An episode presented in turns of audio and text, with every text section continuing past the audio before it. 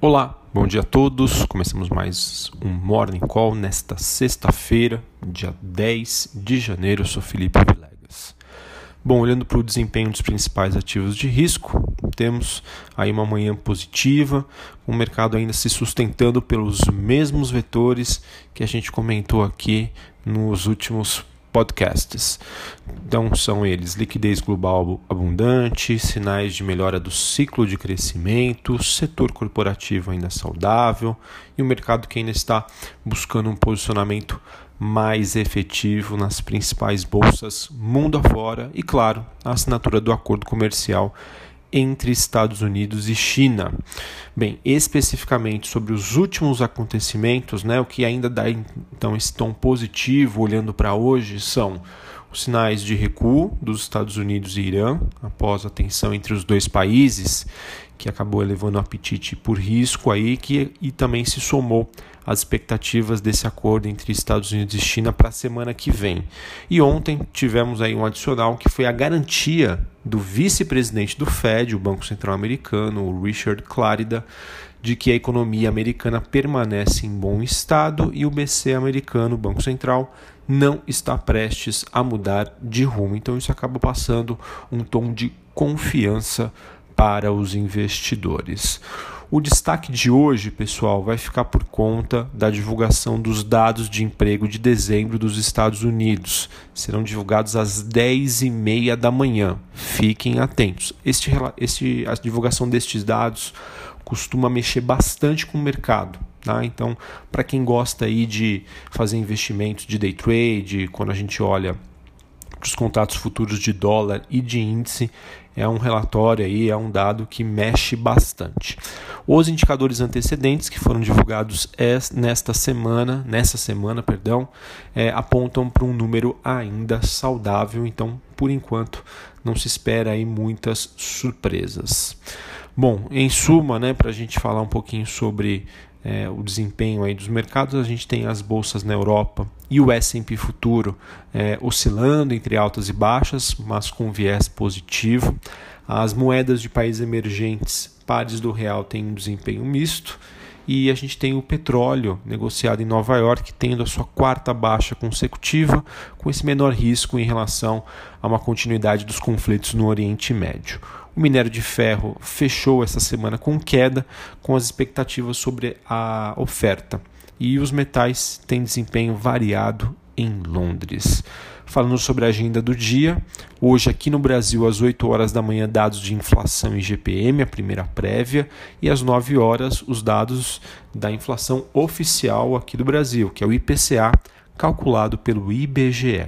Esses dados saem às 9 horas da manhã. Já nos Estados Unidos, como eu disse, né, temos o famoso payroll, que seria a variação da folha de pagamento não agrícola, e também a divulgação da taxa de desemprego 10 e meia da manhã, anotem aí. E meio-dia, estoques no atacado. Bom, para a gente terminar aqui falar sobre o noticiário corporativo, nós tivemos ontem o Banco Inter, ele que divulgou as suas prévias operacionais do quarto trimestre de 2019, ele que registrou aí um recorde na abertura de contas, né? com crescimento aí de 95%, ele quase que dobrou aí esse número.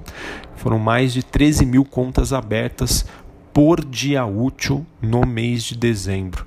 Uh, e assim o Banco Inter acabou atingindo cerca de 4,1 milhões de correntistas no ano passado, um crescimento de 180% em comparação com 2018. Tá? A originação de crédito também bateu recordes crédito imobiliário teve uma produção de 1,2 bilhões de reais em 2019 e também a parte de consignado teve uma originação de 996 milhões no ano, uma alta de 105%. Então, por enquanto, o Banco Inter continua aí apresentando números bastante expressivos. A gente teve a Camil, ela divulgou o seu resultado referente ao terceiro trimestre.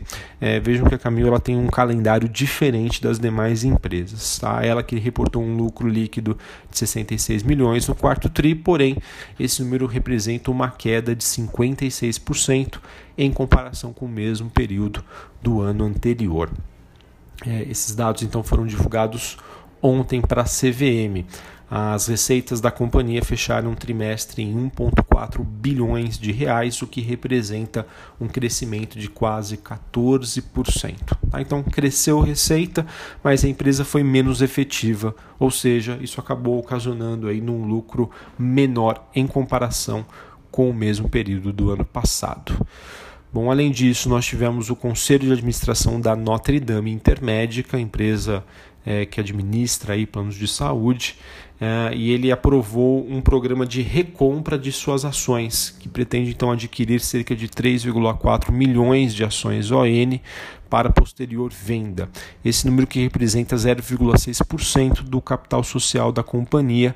Esse programa que tem pode durar até seis meses. Normalmente, tá? Isso não é uma regra, mas normalmente quando é, há esse tipo de anúncio, isso significa dizer que a própria empresa ela está identificando o preço das suas ações como atrativo. Então isso pode acabar passando uma mensagem positiva né, para os investidores.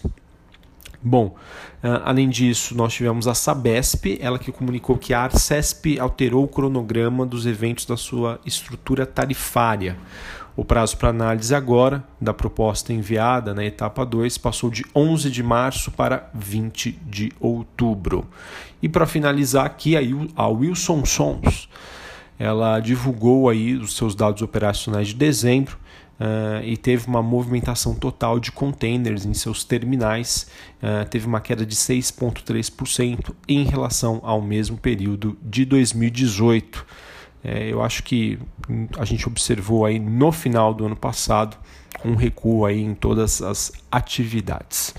Bom, pessoal, então era isso que eu tinha para passar aqui para vocês. A gente segue hoje olhando para o noticiário internacional um pouco mais tranquilo até o momento, mas é claro, às 10h30 da manhã, com os dados é, de criação de vagas de emprego nos Estados Unidos, o famoso payroll e a taxa de desemprego, pode mudar o humor do investidor. Então acho que vale a pena acompanhar. No demais, acho que as empresas aí devem seguir uh, os, os, seus uh, refletir, né, o seu noticiário corporativo. Poucas novidades aqui relevantes ah, e o mercado aí deve então ah, manter o ritmo dos últimos dias, seguindo né, a, o humor do investidor estrangeiro. E claro, né, pode ser, né, não sei, que a gente mantenha ainda a tendência, essa tendência de baixa de curtíssimo prazo, tá? Seguindo os últimos dias, vem aí para uma que eu enxergo hoje mais como uma realização de lucros, tá? Para mim não muda o cenário, continua o mesmo, é apenas um movimento de acomodação técnica, né? a bolsa subiu bastante, então é natural, é normal que investidores façam uma reavaliação sobre suas posições, saiam de posições muito vencedoras e o mercado vai se ajustando, tá bom? Um abraço a todos, uma excelente sexta-feira, um ótimo final de semana e a gente se encontra aí na próxima segunda-feira. Um abraço e até a próxima. Valeu!